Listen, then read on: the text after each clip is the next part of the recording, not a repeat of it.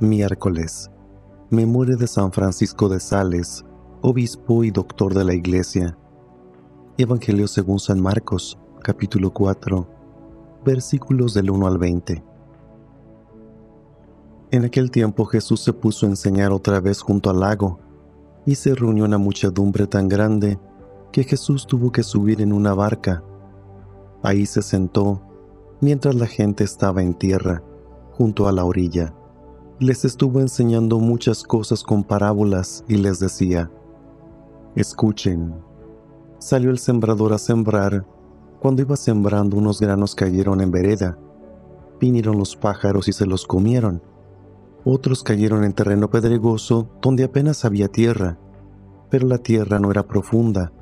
Las plantas brotaron enseguida, pero cuando salió el sol se quemaron y por falta de raíz se secaron.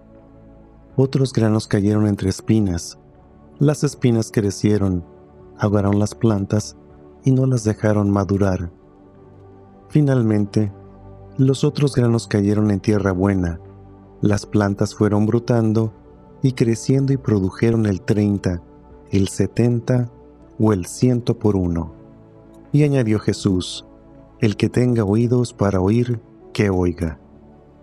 Cuando se quedaron solos, sus acompañantes y los doce le preguntaron qué quería decir la parábola. Entonces Jesús les dijo, A ustedes se les ha confiado el secreto del reino de Dios. En cambio a los que están afuera, todo les queda oscuro. Así, por más que miren, no verán, por más que oigan, no entenderán, a menos de que se arrepientan y sean perdonados. Y les dijo a continuación, si no entienden esta parábola, ¿cómo van a comprender todas las demás? El sembrador siembra la palabra. Los granos de la vereda son aquellos en quienes se siembra la palabra. Pero cuando la acaban de escuchar, viene Satanás y se lleva la palabra sembrada en ellos. Los que reciben la semilla en terreno pedregoso son los que al escuchar la palabra, de momento la reciben con alegría, pero no tienen raíces son inconstantes, y cuando surge un problema o una contrariedad por causa de la palabra, se dan por vencidos.